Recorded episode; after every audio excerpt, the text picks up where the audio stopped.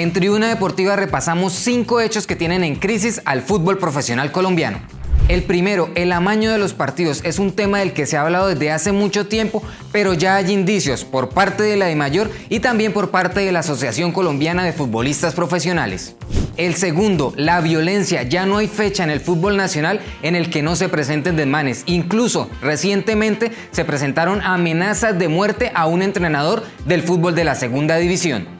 El tercero, desde hace rato hay un manto de dudas alrededor del arbitraje del fútbol colombiano. En todas las fechas se cometen errores y ahora ni siquiera con el VAR se logran solucionar los inconvenientes. Cuarto, la liga colombiana se llenó de veteranos y si bien es cierto, ellos apoyan experiencia, también deja muchas dudas el trabajo que se viene haciendo en las divisiones menores. Quinto, el sistema del fútbol profesional colombiano premia la mediocridad y eso tiene que ver con que, por ejemplo, un octavo clasificado perfectamente puede ser campeón y el promedio del descenso se saca en los últimos tres años, así realmente muy fácil.